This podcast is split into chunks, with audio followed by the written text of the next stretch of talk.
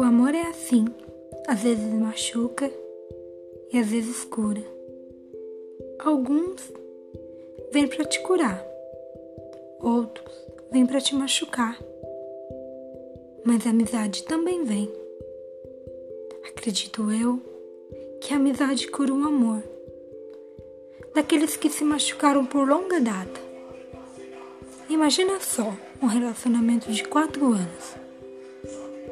Imagina só um relacionamento de quatro anos sofrido. Para alguns, quatro anos não é nada. Mas para um indivíduo que sofreu isso, é quase uma vida toda.